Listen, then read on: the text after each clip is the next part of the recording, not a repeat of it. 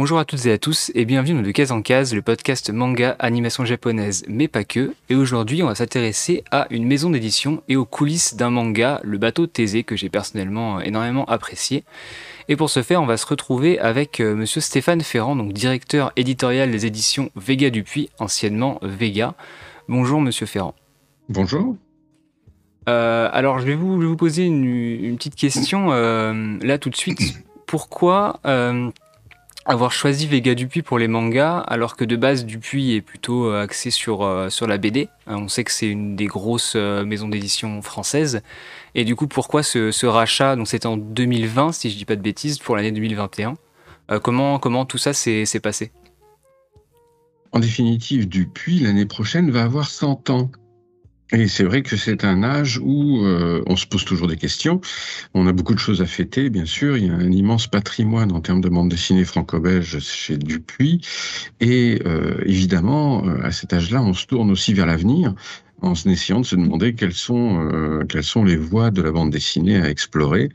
Et, c'est pour ça que euh, Vegas euh, s'est inséré en définitive euh, dans le catalogue Dupuis assez facilement, puisqu'il est apparu que Dupuis n'avait jamais fait de manga, que c'était une partie de, du travail éditorial euh, qui, qui lui manquait. Et, et donc, euh, Dupuis a défini deux lignes principales, à la fois la ligne Vega pour faire du manga, et également une ligne de webtoon, euh, là aussi tournée vers l'avenir et, et vers les, les, les nouveaux, les jeunes publics, les nouveaux publics. Donc c'est un peu comme ça que Dupuis a pris cette décision de, de, de se lancer dans le manga. Et puis pourquoi Vega? Bah Parce qu'à l'analyse du catalogue de Vega qui avait déjà, été construit avec Steinkiss, il est apparu qu'il bah, y avait un aspect euh, pop culture, grand public, euh, sur beaucoup de titres, et puis certains titres un peu plus ambitieux, euh, plus titres d'auteur, euh, comme Journal d'une vie tranquille par exemple, et que ça correspondait à l'image de Dupuis qui, euh, on le sait, est un grand fournisseur de, de titres populaires, mais a également une, une collection auteur avec Air Libre. Donc le, le catalogue Vega matchait euh, très bien en fait avec le catalogue Dupuis. Sachant que vous, euh, si je dis pas de bêtises, vous êtes dans le secteur du manga depuis assez longtemps maintenant. Vous faites partie des, des, des grands noms un petit peu du nom du manga en France. Je, je vois que vous avez travaillé pour, euh, pour Bayard, pour Fleurus, euh, Glénat notamment. Aussi, je crois que vous avez travaillé pour le magazine Animeland, euh, qui fait partie des, des gros magazines. Donc c'était un petit peu euh, naturel, je pense, pour vous de vous diriger, euh, du moins par rapport à Dupuis, vers ce côté manga. Oui, oui, oui. Moi, j'ai- consacré en fait ma vie professionnelle au manga puisque j'ai commencé en, tant que libraire à une époque où où le, peu de mangas qu'il y avait, c'était les mangas qu'on importait du Japon et, qu'on proposait donc en, version originale, quoi, en version japonaise. Après, oui, je suis passé par la diffusion, la distribution, je suis passé par la presse euh, avec Animeland, le virus manga. Je suis passé ensuite par l'édition, donc et aussi par l'événementiel euh, avec le festival Angoulême. Donc ça, me permettait d'avoir une vision un petit peu à 360, euh, à la fois de ce marché et du public. Et, c'est ça qui, quelque part, aussi a, a intéressé Dupuis. Euh, et moi m'intéresser chez Dupuis, puisque Dupuis, il y a tout ce qu'il faut, en fait, en termes d'événementiel, en termes de marketing. C'est une im- immense maison. euh, et, il y avait euh, tous les éléments, si j'ose dire, pour pouvoir bah, déclencher un, un- une nouvelle époque sur cette marque Vega. Est-ce qu'il y a eu, moi c'est une question que je me suis posée à titre personnel, une sorte d'impréhension à rentrer justement dans ce marché du manga, sachant qu'actuellement en tant que moi en tant que lecteur, enfin moi je vois qu'il y a une, es- une espèce de saturation des maisons d'édition. Quand je vais en librairie, il y en a énormément des différentes, dont des beaucoup plus petites. Et euh, est-ce que vous avez eu euh, cette appréhension de rentrer dans ce marché qui est déjà plein de, de concurrents potentiels, ou pas du tout, vous avez des rapports plutôt amicaux avec d'autres maisons d'édition? Non, non, j'ai pas du tout eu d'appréhension. Alors bon, les rapports avec les autres maisons, elles sont, c'est des rapports très amicaux puisque euh, on se connaît tous depuis longtemps, on se fréquente tous depuis longtemps, on est tous passés un petit peu par les mêmes gamelles, si j'ose dire. Mm. Il y a, il y a, il y a, on a tous trempé à un moment ou à un autre euh, euh, dans dans Animeland, euh, un- et, et bon, on, on est amis euh, et, et, bonnes connaissances tout autant que concurrents professionnels. Donc là-dessus, il n'y a pas de souci. Quant à la surproduction, ma foi, je suis dans manga depuis assez longtemps et c'est vrai que c'est une thématique qui revient régulièrement.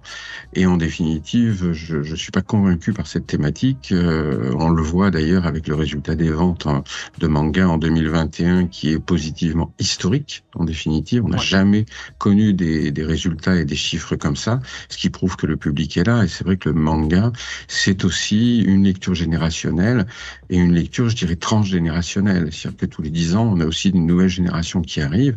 Il y a des gens, euh, voilà, des jeunes gens qui euh, viennent euh, lire du, shonen, qui s'intéressent aux nouveaux shonen et tout autant aussi aux anciens shonen. Et puis, bah, les anciens adolescents ont pris un peu d'âge et puis vont, se reporter, par exemple, assez facilement vers le seinen manga. C'est ce qui m'a intéressé, par exemple, quand j'ai créé Vega. J'ai défini qu'on ferait on essaierait d'avoir un regard assez poussé, assez euh, précis sur euh, les différentes formes que le seinen manga pouvait apporter aux jeunes adultes et aux adultes. Donc fondamentalement, je pense que le public évolue. La production est toujours extrêmement importante, bien sûr, mais elle suit aussi l'évolution du public. En parlant de, public, et justement, on a parlé juste avant du festival d'Angoulême, euh, l'annonce est tombée hier. Euh, vous avez été sélectionné, donc Vega Dupuis, pour euh, le festival d'Angoulême avec deux titres, donc qui sont donc le bateau de Thésée dont on va parler un petit peu après, et Natsuko no Sake. comment ça se passe d'être sélectionné au festival d'Angoulême? Est-ce que le jury vous prévient à l'avance? Est-ce qu'il y a une liste de mangas un peu prédéfinie ou de BD, même de manière générale, euh, où le jury va les lire et ensuite sélectionner pour le festival. Et comment ça se passe une fois qu'on est sélectionné? Est-ce qu'il y a des choses à rendre? Ou est-ce que c'est juste euh, bah, du, plaisir, entre guillemets, euh, aller sur place, parler avec les gens et ensuite recevoir peut-être un prix? Bah, Sur le process en lui-même, on envoie, tous les éditeurs envoient généralement la production au, jury du festival. Alors bien sûr, on essaye aussi de, de, voir ce qui peut convenir par rapport à quel festival. Quand vous êtes euh, à Montreuil, vous voyez plutôt des choses jeunesse. Mm. Quand vous êtes à Angoulême, vous êtes dans un public très large avec une, une, une vision des choses extrêmement étendue, une vision du public étendue. Et puis quand vous êtes à Japan Expo, vous êtes dans une, face à un public beaucoup plus spécialiste. Et donc les, les prix qui tournent autour de, de, de ces différentes époque, euh, voilà, essaye d'envoyer les, titres qui, conviennent, on va dire, ou qui conviendront le mieux. Mais grosso modo, euh, oui, on, envoie un petit peu tous nos titres. Euh, c'est au petit bonheur la chance. Et puis euh, le jury qui, qui, reçoit des centaines euh, finit lui par, faire son choix en termes de sélection. une fois que c'est fait, on est mis au courant quelques jours avant la conférence de presse dans bien entendu, on nous demande de, de, de, garder le secret pour que la découverte entre guillemets se fasse pendant la conférence de presse d'Angoulême, mais être mis au courant un petit peu avant, bah, ça nous permet bah, déjà de commencer à vérifier si on a assez d'évolution en stock, euh, s'il faut relancer une impression, euh, parce qu'on sait qu'il va y avoir un, intérêt qui va être porté sur le sur le titre à partir du moment où il y a eu effectivement ne serait-ce que déjà une sélection. Un intérêt bien sûr accru à partir du moment où la, sélection se transformera éventuellement en prix euh, lors du festival d'Angoulême. Mais ça, on ne le saura que fin janvier pour le coup. Et puis après, voilà, la conférence d'Angoulême donne euh, sa sélection. Et, là, bon, bah, généralement, nous, on a aussi un process qu'on met en place, de telle manière à pouvoir communiquer, déjà vis-à-vis de nos partenaires japonais, mais également vis-à-vis des libraires, afin que euh, eux puissent se préparer à d'éventuelles demandes des clients qui, viendraient découvrir un titre qui a été ainsi mis euh, à la lumière. Sachant qu'en ce moment, avec les, toutes les, problèmes de pénurie, de livraison qu'il y a avec les livres, je pense que le, défi logistique, il est, il est de taille. Mais euh, bon, je pense pas que tout le monde est à peu près au courant de, ce qui se passe, donc on va peut-être pas rentrer euh, dans ces détails-là. Et je vous propose maintenant de passer un petit peu euh, sur le bateau de Thésée, d'en savoir un peu plus sur, sur ce manga. Alors je vais juste le présenter rapidement. donc c'est une œuvre de Higashimoto Toshiya, qui est également auteur de Unsung Cinderella, qui va être réédité chez Mangetsu, je crois, cette année. C'est édité au Japon depuis 2017 et en France depuis 2019. Alors anciennement chez Vega et maintenant chez Vega Dupuis, mais ça on va, on va en reparler, qui vient de se terminer du coup en 10 tomes. Et euh, ça raconte euh, l'histoire de Chine. Donc le 24 juin 1989, 21 personnes décèdent d'empoisonnement au cyanure de potassium dans une école primaire de la région d'Oto-Usu, donc en Hokkaido au Japon. Donc c'est l'île qui est tout en haut pour ceux qui n'arrivent pas à visualiser. L'accusé principal, c'est Bungo Sano, le père de Shin, notre héros. 28 ans plus tard, Shin décide de rendre visite à son père en prison, mais s'arrête avant sur le lieu du crime lorsqu'un brouillard mystérieux le transporte 28 ans en arrière, donc quelques mois avant le drame. Et donc on va le suivre mener l'enquête en 1989. Alors moi personnellement, c'est un titre qui m'a énormément plu, j'ai découvert assez tard. Euh, j'ai lu quasiment les 10 tomes d'une traite. Euh, Là récemment c'était 9 tomes plutôt, et ensuite j'ai acheté le dixième, donc je l'attendais avec impatience euh, le mois dernier, enfin dans ce mois de novembre. Euh, quand vous étiez chez, chez Vega, comment s'est passé le, le process d'acquisition de ce titre et pourquoi avoir choisi ce titre? Enfin, comment est-ce qu'on choisit un manga euh, qui est donc japonais? Est-ce qu'il faut notamment parler japonais pour comprendre un peu comment, enfin, le manga au Japon et ensuite se dire tiens là je vois du potentiel en France? Enfin, comment tout ça se passe?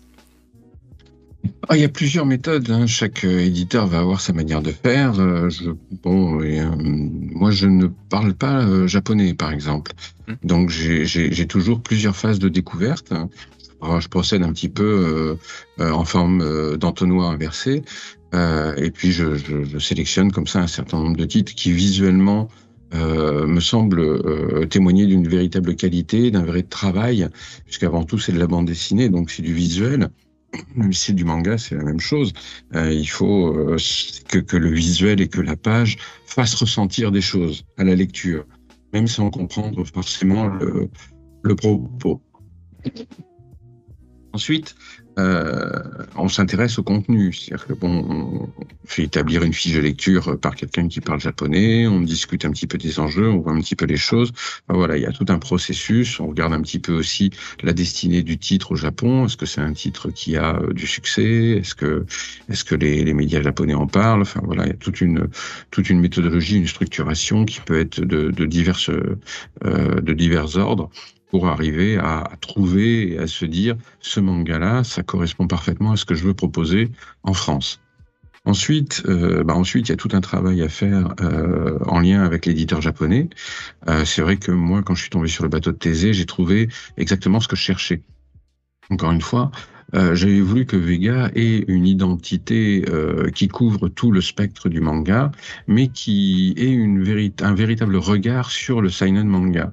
Et le seinen, c'est assez vaste, on va trouver de tout. Euh, donc, moi, je voulais aussi un seinen distractif d'une certaine manière, quelque chose qui, qui réfère à la pop culture, mais qui en même temps, voilà, ait une intelligence de propos et quelque chose d'assez ambitieux dans, dans, dans sa volonté de faire. Et, et de fait, euh, j'étais euh, tout de suite capté par ce, cette espèce de mélange euh, très particulier qu'il y a dans le titre, qui, disons-le, en premier lieu est un thriller, avec une pointe de fantastique, puisqu'on a ce, cet effet de voyage dans le temps. Il y a, plusieurs allers-retours d'ailleurs dans, dans le temps qui, qui viennent impacter de manière intelligente euh, le scénario. On sait que les voyages dans le temps, c'est quand même un, sujet complexe qu'il faut, qu'il faut maîtriser euh, pour, euh, pour arriver à retomber correctement sur ses pieds. Et en même temps, on avait des personnages extrêmement touchants, crédibles, et qui, qui et une petite réflexion supplémentaire en fait sur euh, bah, l'hérédité, la paternité, euh, voilà tout un ensemble de choses qui, qui, qui mènent à la réflexion. Euh, et qui pousse le, le, personnage à avancer tout autant euh, bah, en, en, fonction du, du fils qu'il a et, et de l'histoire euh, familiale qu'il veut, veut lui transmettre, et tout autant vis-à-vis de son père, accusé de, de, de, ce meurtre affreux et, et dont il n'est pas fondamentalement convaincu de, de la culpabilité. Donc euh, il y a, comme ça plusieurs aspects. Euh, c'est une sorte de, de, de, titre qui, trouve une thématique en, plusieurs dimensions. Et en même temps, euh, avoir un titre qui se termine en dix volumes, euh, c'était très intéressant parce qu'avoir une série courte, euh, assez souvent, c'est aussi parce qu'on a un auteur qui maîtrise son propos qui considère, voilà, à partir du moment où il a construit son histoire, considère que dix volumes, c'est suffisant pour arriver, en termes de calibre, si j'ose dire, pour arriver à exprimer tout ce qu'il a besoin d'exprimer. Et il n'y a rien qui est plus parfois un petit peu usant que d'avoir un titre qui tire à la ligne et qui met du volume derrière le volume, derrière le volume, derrière le volume, en, en essayant de rebondir d'une manière parfois relativement artificielle. Et là, on avait un titre qui était maîtrisé de bout en bout par l'auteur et qui, euh, selon moi, avait euh, toutes les qualités euh, pour plaire à un large lectorat en France. Quand vous dites que le, titre rebondit, euh, alors moi, là, je vais parler de mon avis personnel, mais c'est ça que j'ai bien aimé dans le bateau de Thésée, c'est que contrairement à. Alors, je le, mets en opposition beaucoup avec Death Note, qui est l'autre. Euh, enfin, qui, moi, m'a fait grandir et qui m'a fait découvrir le thriller euh, policier dans le, dans le manga. Et là où, d'ailleurs, on en parlait hier dans un autre podcast que j'ai enregistré, Death Note tire en longueur à partir de la seconde moitié, enfin sur tout le dernier tiers.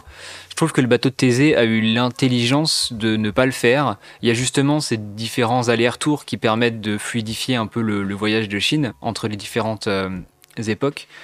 Et je trouve que la, fin est en apothéose, elle est parfaite euh, et on en vient à la fin à comprendre enfin le titre parce que moi, c'était une de mes appréhensions, c'était que ce, titre, ce fameux bateau de Thésée, alors pour ceux qui ne savent pas, c'est euh, le bateau de Thésée, ça, vient du, mythe de Thésée, qui revient en Crète, donc après avoir vaincu le Minotaure à Athènes, euh, il revient de Crète, pardon. Ah, donc il revient à Athènes et les Athéniens décident de garder son bateau et de changer les planches euh, pour garder le bateau dans un état neuf. Sauf que la question se pose est-ce qu'en changeant toutes les planches du bateau, le bateau est toujours le même? Et donc cette, expérience c'est une expérience de pensée, le bateau de Thésée qui en suit par rapport à, l'humain. Donc est-ce qu'en changeant euh, des choses par rapport à quelqu'un, la personne est toujours la même? Et je me demandais à quel point l'auteur allait pousser cette réflexion philosophique au bout et je sans en dire trop, allez lire le, manga pour comprendre, mais je trouve que le dernier tome, enfin du moins tout le, dernier arc, répond parfaitement à cette problématique euh, du, titre, que le titre pose. Et comme vous l'avez dit, les relations humaines sont très réalistes. Et pour moi, c'est euh, un énorme point positif euh, pour ce manga. Et je pense que c'est aussi pour ça que beaucoup de personnes l'apprécient. maintenant, oui, je pense que c'est aussi pour ça que beaucoup de non-lecteurs de manga l'apprécient c'est qu'il y a un propos qui est très accessible aussi. Et c'est vrai que moi j'ai beaucoup dans le lectorat des gens qui ne sont pas plus habitués que ça à lire du manga et qui se prennent très bien dans la compréhension de voilà de la symbolique du bateau de Thésée euh, euh, mélangé avec un aspect thriller qui est assez grand public. Sachant que le thriller c'est alors peut-être aujourd'hui, en tout cas pour un public adulte, donc le public visé par le CNN à la base, un jeune adulte adulte, un, des genres de prédilection, enfin le genre le plus facile d'accès pour quelqu'un qui lit pas spécialement, que ce soit un roman, une BD, un, manga. Euh, je pense que c'est un, genre qui est assez, qui permet de rentrer dans tel ou tel médium plus facilement. Euh, parce qu'on a grandi avec, on en voit très souvent à la télé, il y a toutes les séries policières. Enfin, c'est un, genre qui, est cultivé depuis très longtemps dans la culture et qui encore aujourd'hui permet justement cette porte d'entrée euh, dans, l'univers du livre. Et euh, c'est une très bonne chose par, par rapport à ça. Et euh, moi j'avais une question par rapport justement à, cette, à ce côté thriller, au niveau de la traduction. Alors, je vais juste reprendre le nom de la traductrice qui est Ryoko, Akamiya. Ouais, Akamiya. elle est nommée pour le festival d'Angoulême, c'est ça? Ryoko Akamiya euh, Akamiya, euh, Akiyama, pardon. Akiyama, oui. Akiyama, la pauvre. Euh, Ryoko Akiyama, en fait, euh, c'est le titre en fait qui est, qui est sélectionné, mais elle, sur son travail qui par ailleurs a été excellent, euh, sur la traduction de, de, ce titre, avait été sélectionné au précédent, je crois, Festival d'Angoulême, par le prix Konishi pour la traduction de manga, qui est un autre prix. Il y a plusieurs prix à Angoulême, et il y a notamment le prix Konishi pour la meilleure traduction de manga, et elle avait fait partie effectivement de la sélection des, des quelques titres qui avaient été retenus par ce jury. Donc euh, son travail avait déjà effectivement été euh, mis en lumière. Alors, est-ce qu'il y a une. je pense qu'il y a dû avoir une difficulté à, traduire ce titre, parce que comme on parle de thriller, le texte et le choix des mots est très important, que ce soit pour la compréhension du lecteur, même pour le développement de l'histoire.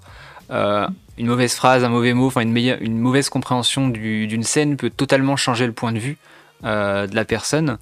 Est-ce que vous travaillez, est-ce que vous, laissez cette personne en autonomie totale ou vous travaillez en, étroite collaboration avec, vous faites plein, plusieurs retouches? Comment se passe ce travail de traduction justement vis-à-vis de vous en tant que directeur éditorial? C'est très différent selon les traducteurs et selon les œuvres.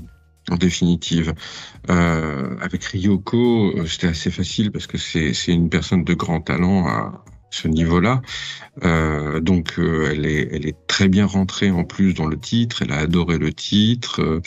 Je crois même qu'elle était en contact avec l'auteur via Twitter, par exemple. Donc il y avait toujours, la possibilité éventuellement d'affiner ou d'affûter une question euh, qu'elle pouvait avoir de telle manière à être le plus, proche possible du, titre. Après, euh, euh, c'est un titre, moi j'ai pas eu énormément d'échanges. Enfin, il y a toujours une petite question ici ou là, par exemple, qui peut se poser.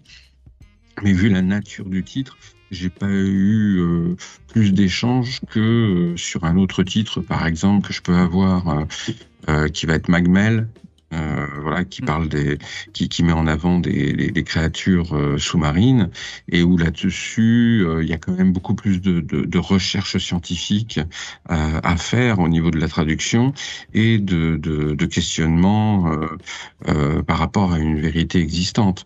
Euh, comme Peleliu, qui est un autre titre qu'on fait et qui parle de, de la guerre du Pacifique, il y a des références historiques qui sont très précises et là aussi il y a beaucoup plus d'échanges avec le traducteur de telle manière à euh, pouvoir éclairer telle ou telle question que je pourrais me poser sur un point de traduction.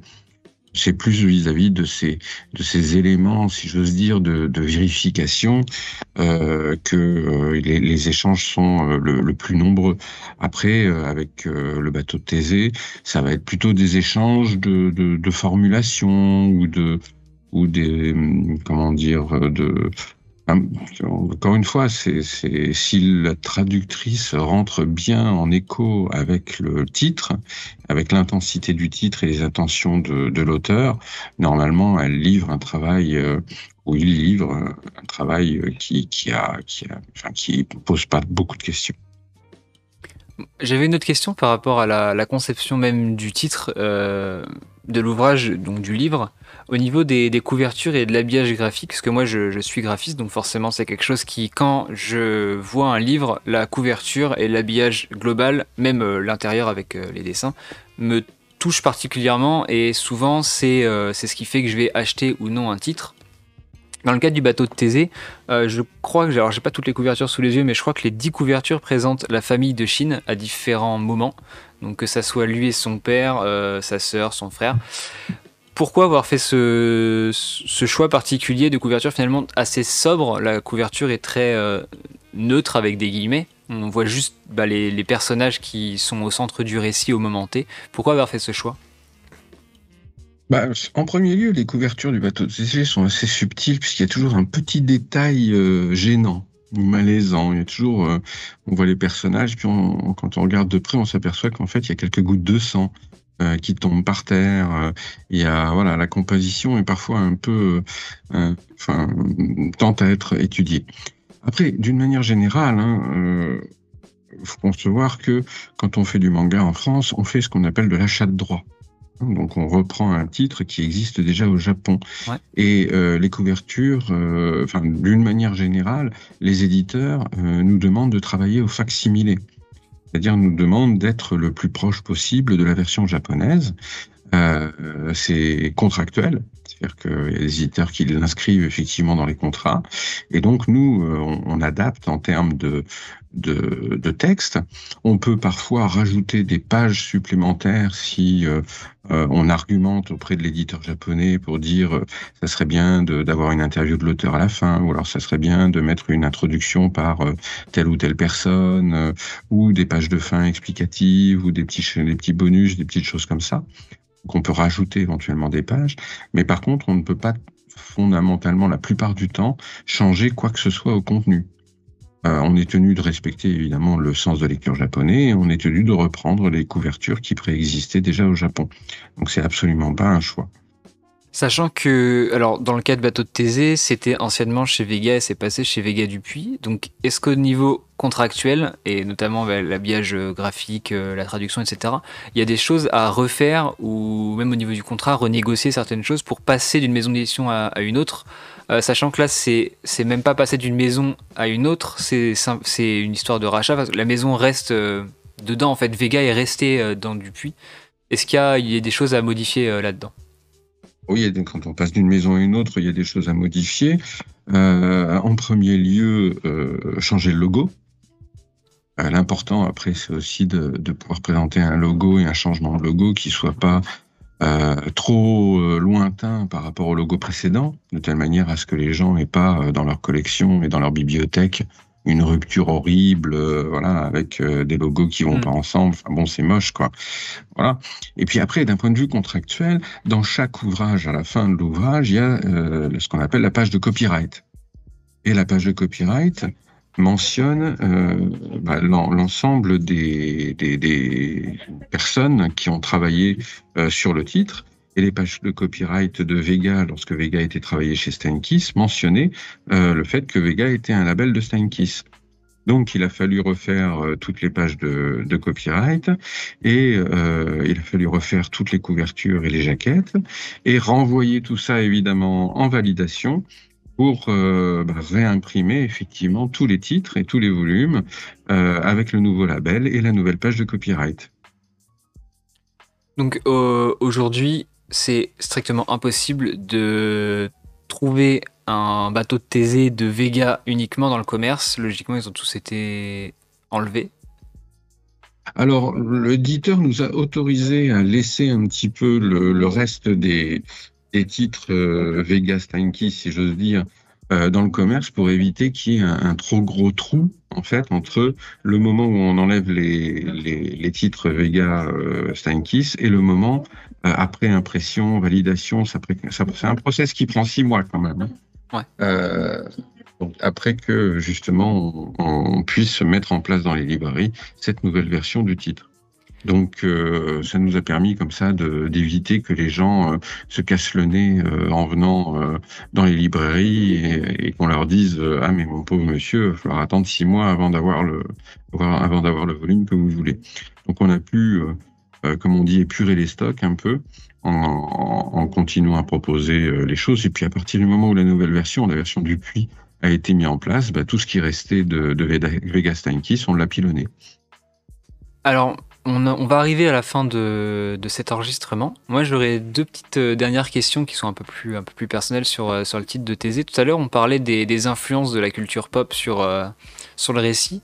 Est-ce que là, comme ça, vous auriez des noms à citer d'œuvres, que ce soit cinéma, livre, même d'œuvres d'art, de tableaux ou de sculptures, qui, pour les auditeurs, permettraient de faire un lien entre, bah, avec le bateau de Thésée qui pourrait leur donner envie de s'y intéresser s'ils sont encore un petit peu réticents à se dire euh, ah, j'ai envie qu'ils prennent son influence dans un truc que je connais, euh, notamment avec le voyage dans le temps. Moi, je sais ce qui, c'est l'argument qui, qui me l'a fait acheter, c'était le côté euh, voyage dans le temps et enquête. étant un gros gros fan de Stan's Gates, qui traite un petit peu de ça à la base. Est-ce que comme ça, vous auriez des, exemples de, d'œuvres qui, qui, ont pu influencer ou inspirer le bateau de Thésée? C'est assez compliqué de, de, mettre des œuvres différenciées. Je pense que euh, quand on aime le manga, euh, on, a aimé sans doute Erazed, par exemple, qui était chez Kiyun, et qui est une autre façon de travailler le voyage dans le temps, voilà, de, manière très habile, par ailleurs, c'est un excellent titre, et, voilà, qui peut être, voilà, pour, il peut être approchable hein, d'une certaine manière du bateau de Thésée. Euh, sur le côté euh, euh polar thriller, euh, j'irais presque jusqu'à dire qu'il y, y, y a, parfois presque une touche Hitchcockienne dans la, la, capacité de l'auteur à, à, torturer un peu son lecteur, si j'ose dire, hmm. en l'amenant dans, dans, dans diverses pistes. Moi, je, ça m'a aussi un peu fait penser à, à Twin Peaks sur certains aspects. Euh, le, le, petit village euh, reculé dans la campagne euh, japonaise, recouvert de neige, cette ambiance un peu étrange, et puis ces, ces, ces gens qui paraissent tous très bien dans ce village et dont on découvre petit à petit aussi que bah, il y, a, y a des secrets, il y a des choses voilà, qui, qui sont à découvrir.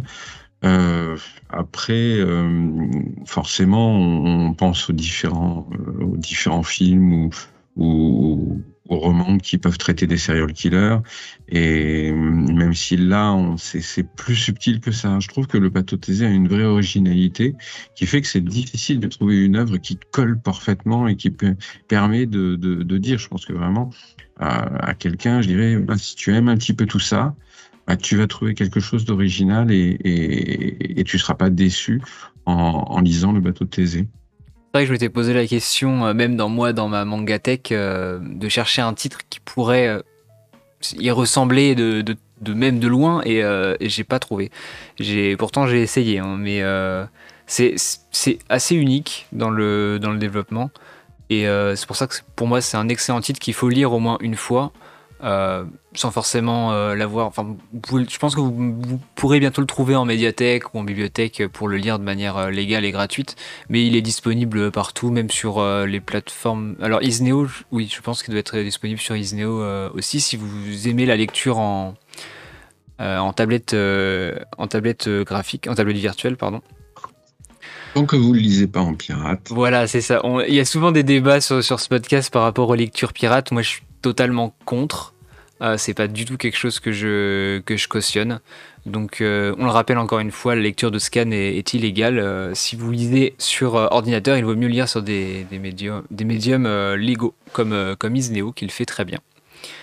Ben, en tout cas, merci, merci beaucoup d'avoir participé à cette interview. C'était très plaisant d'en apprendre un peu plus sur, sur la conception d'un titre vis-à-vis d'un éditeur. Moi, en tout cas, ça m'a ça m'a beaucoup, beaucoup intéressé. Euh, si vous avez un dernier mot de la fin pour convaincre les derniers réticents de se lancer dans le bateau de Thésée ou même pour, euh, pour vous suivre sur vos différents réseaux, euh, allez-y. Bah, merci à vous déjà pour, pour l'intérêt que vous avez porté à ce titre. je pense qu'on a dit un certain nombre de choses qui permettent aussi de comprendre euh, pourquoi est-ce que ce titre a un gros succès? Je pense que cette, cette originalité euh, sur laquelle on, on terminait notre discussion, c'est justement ce qui, ce qui fait que, que les gens euh, adorent le bateau de Thésée, c'est qu'on n'a pas l'impression d'avoir d'avoir lu énormément de choses, d'avoir vu énormément de choses qui, qui représentent ce titre. Euh, moi, le meilleur argument, encore une fois, que je puisse mettre en avant par rapport au bateau de Thésée, c'est que c'est un titre court, il fait que 10 volumes et, et c'est très bien comme ça. C'est-à-dire qu'il a bien été pensé.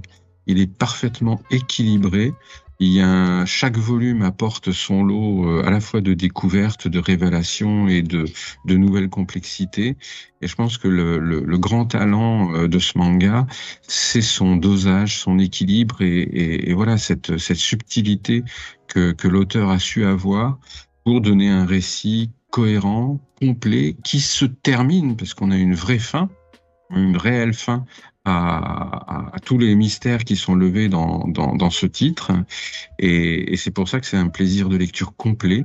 On est vraiment rassasié quand on a terminé et on a l'impression vraiment d'avoir vécu une belle aventure de lecture. Et encore une fois, donc pour ceux qui nous écoutent, n'hésitez pas à, en parler, parce que moi personnellement, j'ai connu le bateau de Thésée via du bouche à oreille d'une personne qui m'a dit il faut absolument que tu lises, toi qui aimes le thriller. Donc il faut en parler, il faut, euh, faire découvrir euh, ce genre d'œuvre à, vos proches, même à des proches qui ne lisent pas le manga, on a déjà parlé euh, avant dans, cet épisode. En tout cas, si vous êtes intéressé par les éditions Vega Dupuis, vous pouvez les retrouver sur tous les réseaux, donc c'est Vega dupuis.fr et sur Twitter c'est, euh, je vais retrouver ça tout de suite, Vega Dupuis également, ainsi que sur Facebook je suppose, Instagram et toutes les plateformes, euh, tous les, réseaux sociaux. Voilà, il y a un peu de tout. Et puis on a sur le site internet, on a un site principalement présentatif qui permet de suivre bah, les sorties, euh, de lire des extraits, de, de, savoir ce qui va, ce qui va qui va être produit dans les, dans les mois à venir. Enfin voilà, il y a, y a toutes les informations à retrouver. Et si tout cela ne vous a pas convaincu, vous pouvez toujours aller au Festival d'Angoulême pour euh, directement avoir euh, le produit en main et le découvrir. En tout cas, c'est ce que moi je ferais. Euh, on aura un stand, on sera, on sera présent à l'espace manga d'Angoulême. Et on va sûrement se croiser là-bas. rencontrer. Merci à vous d'avoir écouté cet épisode. N'hésitez pas à le partager sur les réseaux comme d'habitude, à mettre votre petite étoile, le petit cœur, le, partage. Bref, vous connaissez la chanson. et n'oubliez pas, lisez plein de mangas. Ciao